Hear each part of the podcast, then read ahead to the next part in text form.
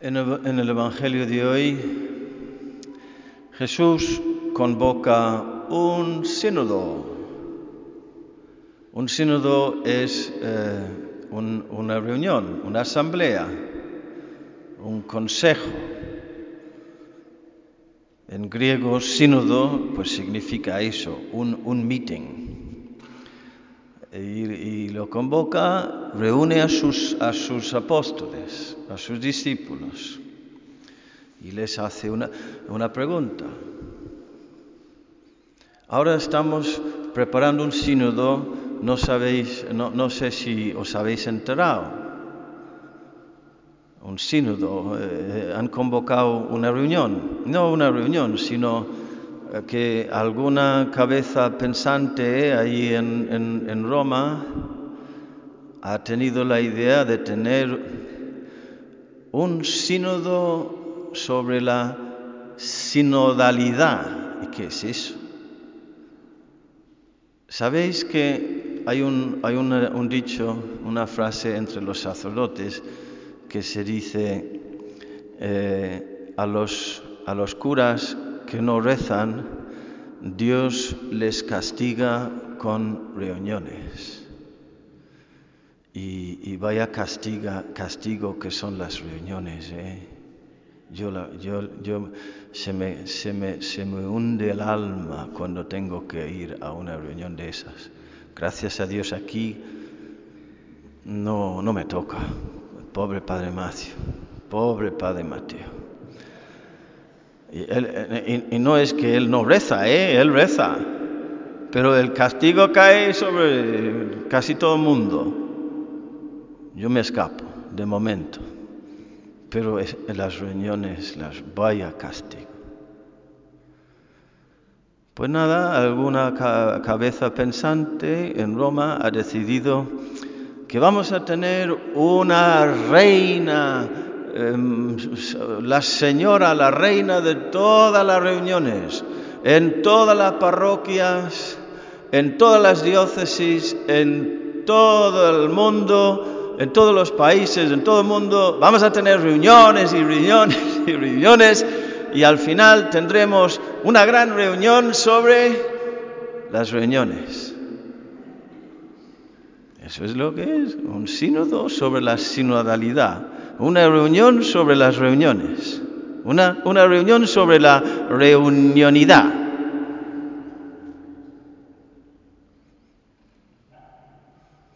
Pero, y luego otro ha dicho, qué buena idea. Y otro, y otro. Y ya estamos con eso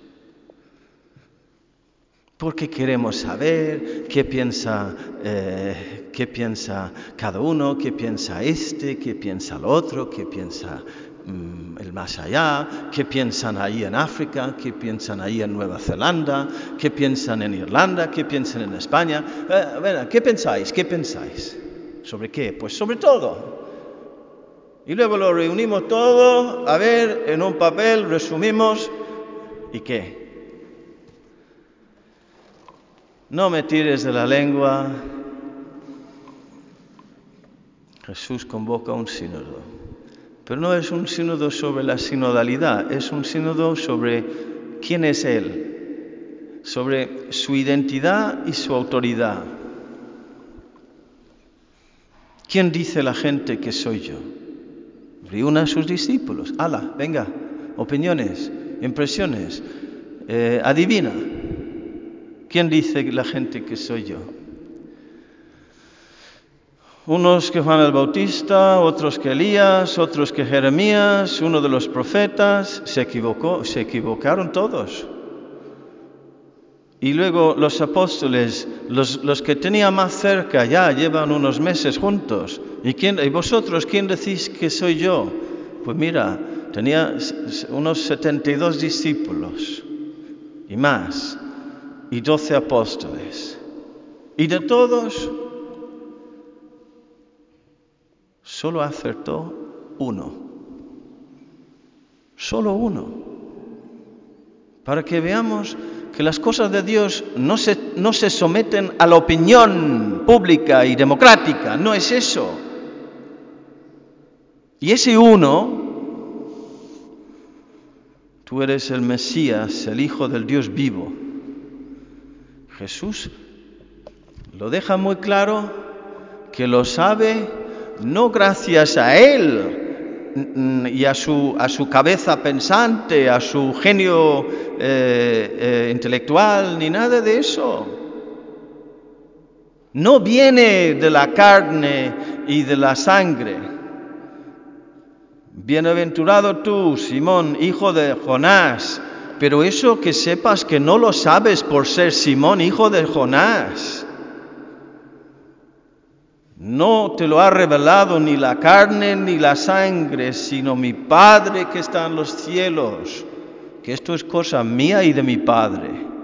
Que lo revelamos. Y lo que sí está diciendo Jesús a Pedro es que eres un hombre de oración. Que tú no eres de los que hacen encuestas y la, y la consulta democrática. No, te callas invocas el Espíritu Santo y te pones a escuchar y por eso has acertado. Como mucho, todo esto de la reunión sobre las reuniones va a ser una pérdida de tiempo y de dinero, y me temo que peor. Porque si fundamentamos la iglesia sobre las opiniones, además, ni siquiera es empíricamente no es posible reunir tantas, reunir tantas opiniones y, sacar qué, y cómo, y, y para qué. El Evangelio lo que nos dice es poneros a rezar. Hoy es el día de la cátedra de San Pedro, porque Jesús como hemos oído, ha dicho, tú eres Pedro y sobre esta piedra edificaré mi iglesia y el poder del infierno no la derrotará. Y deberíamos de, estar celebrando la solidez infalible de la iglesia. Y tenemos que celebrarla. A la misma vez, el Papa Benedicto XVI nos ha dicho que hoy por hoy la Iglesia da la impresión de un barco en el mar, en alto mar, en medio de la tormenta, que está tragando agua por todos los lados y que en cualquier momento se va a producir el, naufragio y el desastre total.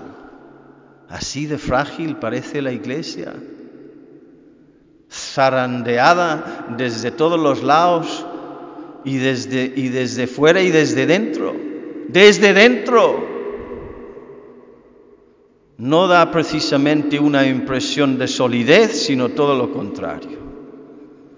Entonces, ¿qué celebramos? ¿En qué nos fundamentamos? Pues en que en otro momento Jesús también dijo a San Pedro, a Simón, hijo de Jonás, pobrecito, un hombre frágil y débil como tú y yo, que metía la pata por todos los lados y que de infalible, infalible, infalible significa que no falla nunca. Y Pedro, Simón, hijo de Jonás, falló, falló muchas veces, traicionó al maestro en la hora de la verdad. Te juro que no le conozco. Ese hombre, no tengo nada que ver con él. Te lo juro. El primer papa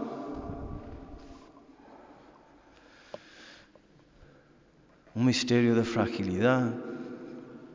Y sin embargo, Jesús le dijo, Pedro, Pedro, darás la vida por mí. Antes de cantar el gallo me habrás traicionado, me habrás negado tres veces.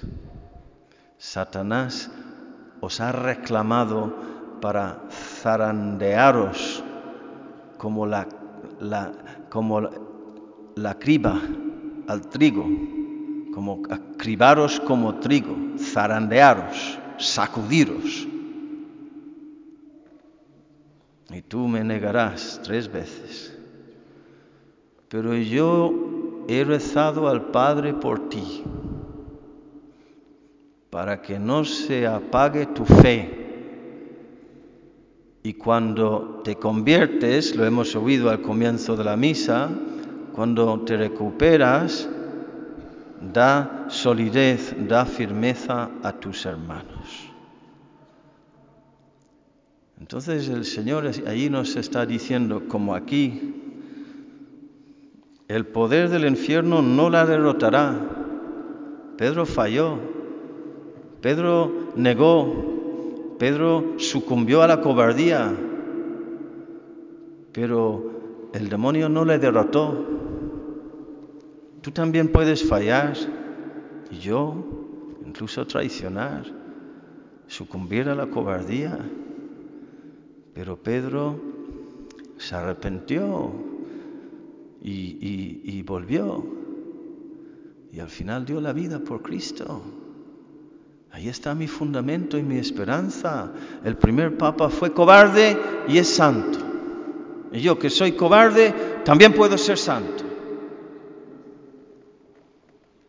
Y en la iglesia puede haber ambigüedad, confusión, persecución desde fuera y desde dentro, traiciones de todo tipo. Pero tenemos la promesa de Cristo, que reza al Padre por el Papa y por nosotros. Cristo. Nada más y nada menos que Cristo. Ahí está nuestro fundamento, nuestra solidez, nuestro gozo, nuestro consuelo, nuestra gran esperanza. Jesús está a la derecha del Padre y está también a mi lado rezando por mí y rezando conmigo. Y nada más, queridos hermanos. Eso sí que hay que celebrarlo. Estamos celebrándolo en la Eucaristía. Nos, nos llena de gozo y de paz y de fuerzas y de claridad. Que así sea.